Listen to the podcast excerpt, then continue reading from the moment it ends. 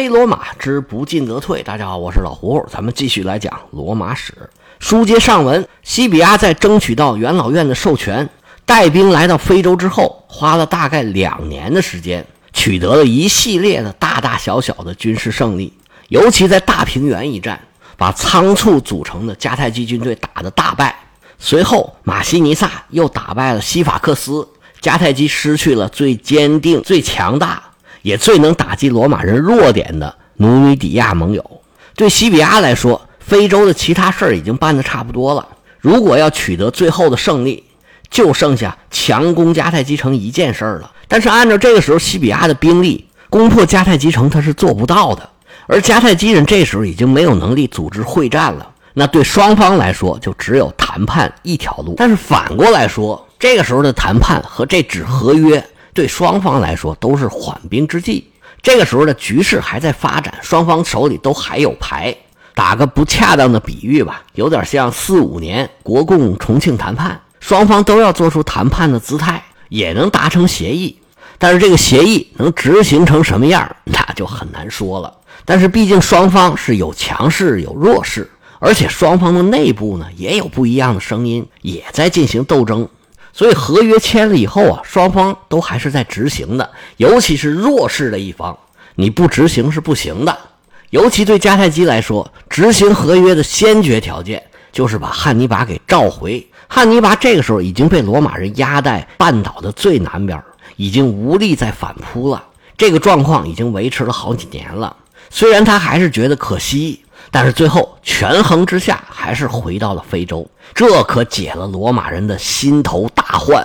因为汉尼拔一天不离开意大利，他对罗马人的威胁，尤其是在心理上的威胁，都会一直存在。汉尼拔这一走，罗马人是欢欣鼓舞，他们给年近九旬的老费边送上了一顶草冠，而费边就在这一年去世，他可算是闭眼了。汉尼拔回到非洲以后。罗马和迦太基仍然维持着脆弱的和平，但是这个和平啊，随时都有可能被打破。而汉尼拔这个时候呢，可以看得出来，他对迦太基政府是不满意的，但是同时他也在积极的备战。这个从他扎营的地点可以看得出来，他把自己的军营设在迦太基以南大概二百来公里的这么一个地方，可以说离迦太基还是相当远的，离罗马人也很远。如果正常的话，说他要抵抗罗马人，应该把这个大营扎在罗马军营和迦太基城中间儿，你这样才方便防卫嘛。但是汉尼拔说不，我要离你们远点儿。他这个行为多少是有点赌气的成分。但是他虽然离迦太基挺远的，但是并不消极，他一直在积极的备战，各方面的军队正在朝汉尼拔这儿来聚拢，汉尼拔在重新收编组织进行训练。这个态势大家都看得很清楚，罗马人也明白，你训练这些军队，你干嘛用啊？你不就是为了打我吗？所以西比亚也很清楚，他跟汉尼拔俩人是必有一战，开战的借口并不难找。在公元前二百零二年的春天，这个开战的导火索就出现了。罗马人为了给自己的远征军进行补给，就派了二百多艘的运粮船，顺着非洲的海岸前进。准备给西比亚的远征军进行补给，结果开到一半，这个船队遇到了风暴，很多船都被吹到了迦太基城的城下。迦太基人一看，这么大的洋涝，不捡白不捡呢。而且迦太基啊被围困多时，城里头也非常的缺粮，干脆就把这些船都拉了回去，把船上的粮食都装进了城里的粮仓。那西比亚能答应吗？你们迦太基这个时候还敢欺负我们罗马人？你们这是挨揍没够是吗？于是，一方面组织小股部队在迦太基的周边到处烧杀抢掠，一边积极筹备会战。其实没有这个事儿啊，西比亚应该也能找出别的事儿来。因为汉尼拔回到非洲也是跃跃欲试，跟西比亚这一场决战是避免不了的。但是，当迦太基的政府派人找到汉尼拔，说现在西比亚已经出兵了，你要赶紧去制止他。结果就被汉尼拔给怼回来了。汉尼拔说：“什么时候打仗，我还用你们教啊？你们可倒好，干啥啥不行，惹祸第一名，就知道没事给我找事儿。行了行了，你们回去吧，该怎么做我自己心里有数。”就把迦太基派来的使者给打发回去了。这个消息让汉尼拔心里非常的矛盾。为啥呀？因为还没有准备好啊。汉尼拔手下有好几波军队，互相别说配合，连认识都不认识。他们来自不同的地域、不同民族，风俗习惯不一样，连语言都不通。这么一支杂牌军聚集到汉尼拔的手下，想要把这支军队整合出战斗力来，可不是容易的事儿啊！在这么仓促的情况下，就让汉尼拔出兵，汉尼拔当然是一肚子的不乐意。但是事儿已经到这儿了，他不出兵已经不行了。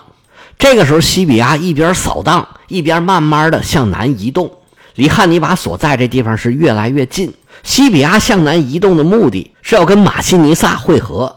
马西尼萨战胜了西法克斯之后，他要巩固自己的疆域，巩固自己的势力范围，所以就一直留在努米底亚。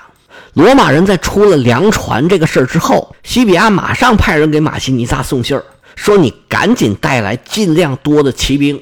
我们这儿啊要开战了，双方约好了会合的地点，西比亚就一点一点的向南移动，马西尼萨就开始风风火火召集骑兵，然后就往西比亚这边来赶。汉尼拔的大军呢，则往西移动，他的目的是想在西比亚和马西尼萨会合之前，就和罗马人决战，因为现在汉尼拔手下非常缺骑兵。咱以前讲了，他在出发回非洲之前。在意大利杀了很多的马匹，回到非洲以后啊，一时凑不上这个骑兵的数。而汉尼拔战术上是很依赖骑兵的，所以汉尼拔回到非洲之后就紧锣密鼓的要加强骑兵的力量。他回来以后呢，还别说，还真争取到了一支骑兵。他也是努米底亚人，是西法克斯的亲戚。西法克斯失势以后，他们就被马西尼萨给赶走了。正好汉尼拔回来，他就投到了汉尼拔的麾下。跟他一起来的还有西法克斯的儿子，叫维尔米纳。但是这支骑兵呢，只有两千人，加上原来汉尼拔的两千左右的骑兵，这个数啊，距离汉尼拔的想法还是有一定的差距的。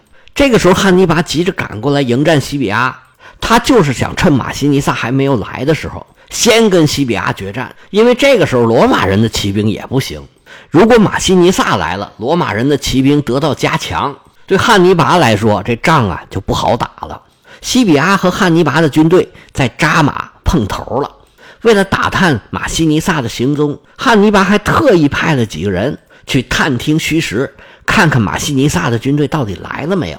结果汉尼拔派出来的三个间谍被罗马人给抓住了。西比亚一看就乐了，行，太好了。西比亚让人把他们带到自己的跟前，不但没有严刑拷打，也没有杀了他们，反而带着这几个间谍呀，在自己的大营来回溜。看见没有？这儿也没有吧？哎，那边也没有。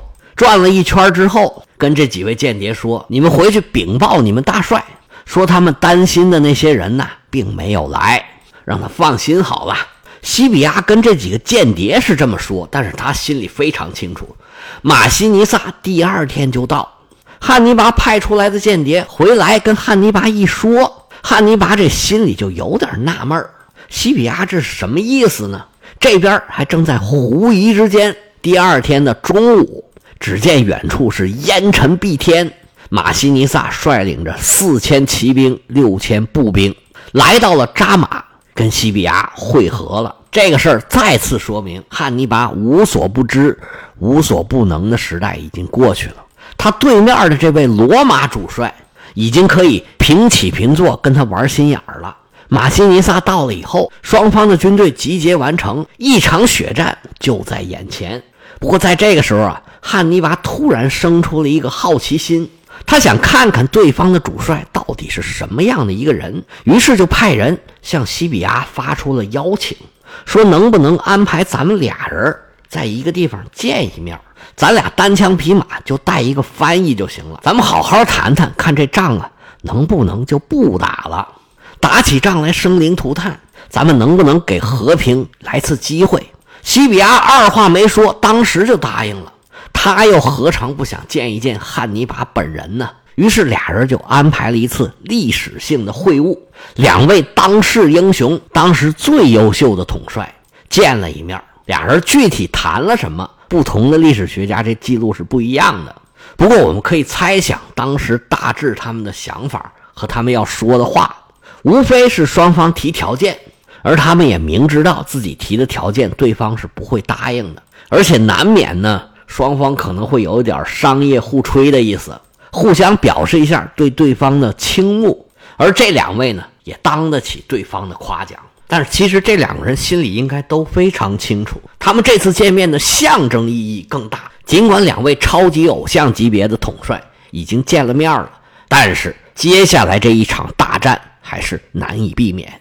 他们俩见面的时候，俩人都是什么心情？你琢磨一下就觉得这东西很有意思。西比亚青春年少的成长时期，可以说就是在汉尼拔的威胁之中度过的。汉尼拔在意大利连战连胜的时候，正是西比亚二十岁以前，大概是我们上大学的这个年龄。而且西比亚确定参加过的战役就有提契诺河的战役，还有那场最惨烈的坎尼之战。在汉尼拔的手下，西比亚的父亲身受重伤，他老丈人在战场上战死。西比亚当时对汉尼拔应该是又恨又怕，肯定还有敬畏的成分在里头。从西比亚后来的作为上，你可以看得出来，他从汉尼拔身上学到了很多的东西。而且汉尼拔是用成千上万的罗马人的性命来教给他的。西比亚对上的这些课啊，肯定是印象无比的深刻。经过了十五年的磨练，西比亚已经和汉尼拔站在了同一个舞台上。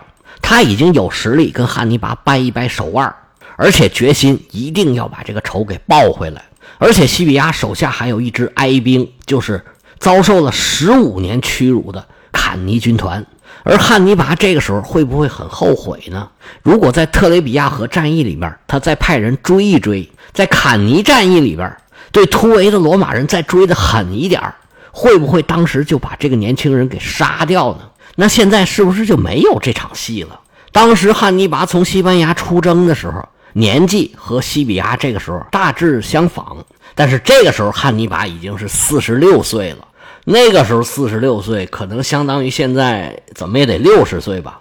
而且汉尼拔是餐风露宿、饱经战火，他又瞎了一只眼睛，他身体就算是再好，现在应该也是已成老态了。他父亲在他这个年纪已经不在了，不知道汉尼拔打了这么多年仗，有没有一点疲惫的感觉？他在过去的十几年跟罗马人打仗就没有打败过。他撤出意大利也是主动的行为。这个时候的汉尼拔看见对面的西比亚，是不是有一点看到年轻的时候自己的那种感觉？他是不是也对自己将要面对的这一场战役有那么些许的担忧？当然了，这些都是我自己瞎猜。他俩见面的时候，俩人什么感觉，只有他们自己才知道。而且这次见面的结果也是双方早已料到的，就是没谈成。见面之后，俩人各自回营。准备即将到来的一场大战，这场战役对他们双方乃至对整个世界都非常的重要，是迦太基和罗马的赌国运之战。这场战役的影响，咱们等打完了再来总结。那战前先把双方的筹码给摆一摆。罗马人的步兵大概有两万三千人，加上马西尼萨带来的六千轻步兵，总数大概在三万人不到。而汉尼拔的步兵数量应该是超过四万人。不过罗马这边呢，因为有了马西尼萨的四千骑兵的加盟，他们总共大概有六千骑兵，而汉尼拔的骑兵不到四千人。两边一比，其实实力是大致相当的。汉尼拔这边人数占有一定的优势，但是骑兵是一个明显的短板。其实汉尼拔着急赶过来，是想趁马西尼萨还没跟西比亚会合，好跟他提前决战。但是明显这个目标是没有达成。马西尼萨带来的努米底亚骑兵，将来在战役里面会起到非常关键的作用。咱们回头再讲。其实这场战役啊，是西比亚主动发动的。这件事本身就意味着罗马人应该是准备的更充分，准备的更好。因为罗马这支军队啊，在西比亚的带领之下，在非洲是连战连胜。西比亚在战场上不但展现出来了聪明机智，能够灵活地运用战场上面的机会，而且杀伐果断、冷酷无情，在他统御的这支军队里边享有崇高的声望。更何况他身上还有诸多神秘的色彩，在当时那种信仰的情况下，他手下的士兵真的有很多人把他当作神来看，尤其是坎尼军团的这些战士，他们除了相信他、崇拜他。还感激他，把他当做大恩人。他们打心眼里愿意为他效劳，愿意给他拼命。而马西尼萨的到来更是如虎添翼，他带来的这些骑兵，还有跟骑兵配合默契的轻装步兵，一下子就让原本处于劣势的罗马骑兵重新夺回了优势。而对于罗马的这些军队来说，他们要做的就是相信自己的统帅，服从命令，听指挥，让干什么就干什么。按照过去两年的经验，他们只要这么做，最后就能够得到胜利。所以，这些罗马战士要做的。就是磨快自己的武器，擦亮自己的铠甲，然后克制住自己紧张的心情，好好睡上一觉。第二天起来再大干一场。而相对于罗马人的将帅一心，汉尼拔这边啊，就面临着更多的任务。他这次参战呢，相对是比较被动的。如果没有发生那个运粮船的事件，汉尼拔可能还要再准备一段时间。至于他想准备多长时间，还不好说。但是，一两个月之内，他们肯定是不会动的，因为他的军队看似人数不少，但是其实还有很多整合的工作要做。他的手下呀，是一支名副其实的杂牌军，有的甚至是刚刚认识，以前连见都没见过。其中最陌生的就是一万两千多马哥送回来的军队。汉尼拔的这个小弟本来想打算带着军队坐着船回来。但是因为打仗的时候受伤太重，因为伤口感染死在了半路上。这些人现在就归汉尼拔指挥。这支军队是马哥一路走一路招的，里边有他从北非带过来的军队，有在西班牙招的军队，也有在巴里阿里群岛招的军队，还有高卢人、利古里亚人，是一支名副其实的杂牌军。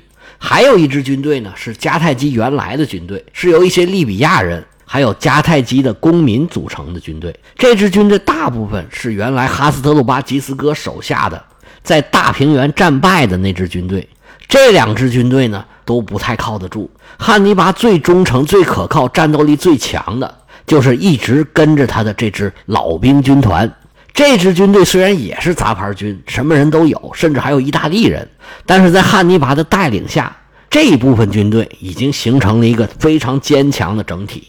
他们对汉尼拔是无条件的相信，无条件的忠诚。其中有很多人在汉尼拔翻越阿尔卑斯山的时候就跟着他。后来在沼泽里边艰难行军的时候，在意大利打了一个又一个大胜仗的时候，后来因为被罗马压制，只能在意大利最南部的时候，他们一直是不离不弃，一直跟在汉尼拔身边。从某种意义上来说，他们跟汉尼拔就像亲人的关系一样，无论如何也已经分不开了。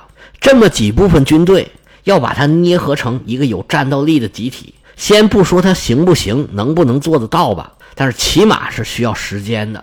而且汉尼拔也感到啊，他手下的骑兵实在是太少了。他本来是想要再想办法招一点骑兵的。但是这个时候就已经出了那件事儿，西比亚是不可能等你准备好，然后再从从容容的进行迎战的。而且汉尼拔在非洲受到迦太基各方势力的多方掣肘，要考虑的因素实在是太多了。在这种情况下，就算是没有准备好，也不得不仓促出战。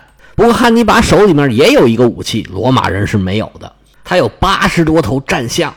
但是战象这个东西啊。是个双刃剑，有时候还行，有时候就很不靠谱。我讲历史，从古希腊讲到古罗马，讲了这么多战役，有战象一方获胜的，好像是不太多，大概是四六吧。